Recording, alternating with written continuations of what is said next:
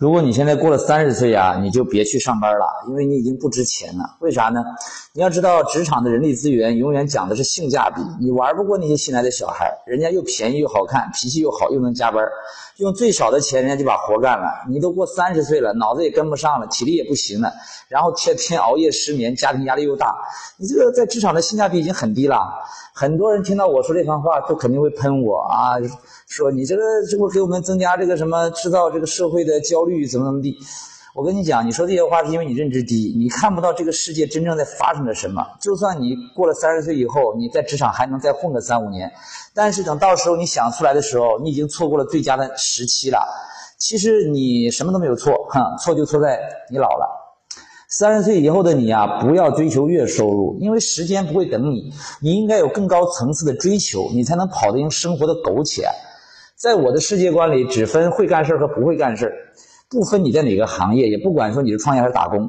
不会干事的人呢，通常有一个毛病，就是一找工作啊，就要找月收入稳定的，这种属于不敢迈大步的。还有一部分人呢，就是就凭着一腔热血啊，满脑子冲动，投钱就创业。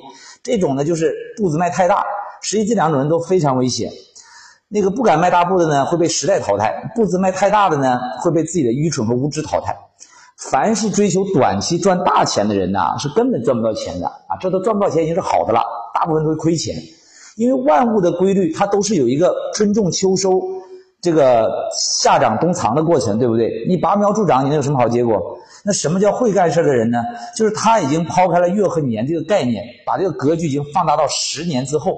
你首先有个十年的布局啊，在这十年的布局里面干一件能复利裂变的事儿，然后一点点积累，量变到质变，再到炸裂。比如说你做自媒体，对吧？你从一个粉丝到一一万个粉丝，十万个粉丝，一百万个，你不你不用管说用了十年还是五年，对吧？什么时候到？那么都没有所谓，因为你干这个事儿，它就属于会干事儿这个范畴。因为粉丝不断增长，你的收入就会不断增长。你收入增长，那你的成本没有增长啊，这就是一个可以复利裂变的事儿。有人开店呢，就是开完一家赚了钱，又投到第二家，第二家赚了钱又投到第三家，然后呢，就是投了很多家，然后一出去之后觉得自己很牛，对吧？我这么多连锁店，结果口袋里没钱。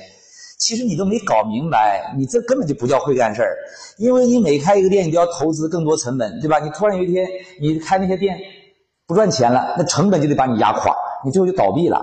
所以不要盲目连锁，你不要忘了这个火烧赤壁也是把船和船连锁在了一起。你应该是开好一个店或者两个店，你就把这个店的流程模式、赚钱的方法把它打造到位，然后让别人加盟你，跟你合作就可以了嘛。你收这个加盟费呀、品牌使用费呀，你像麦当劳、肯德基、正新鸡排、九尾鸭脖，不都这么干的吗？所以在商业的领域里面，卖饺子的永永远没有卖饺子店的赚钱。你打工也是一样，对吧？你过了三十五岁，你的那个状态和拼劲都已经不行了，对吧？然后呢，你也不可能说一直都像三十五岁一样玩命吧？你年纪大了也得稍微的放松一点，享受点人生嘛。可是你稍微一放松，老板呢就找个更年轻的把你给换了，所以这个商业里面、职场里面它是非常现实的。而那把你换了之后，你都四十多岁了，你去哪家公司谁想要你啊？是不是？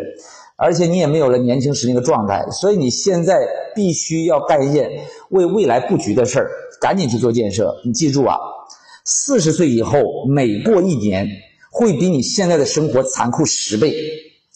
你现在有没有为那天做好准备啊？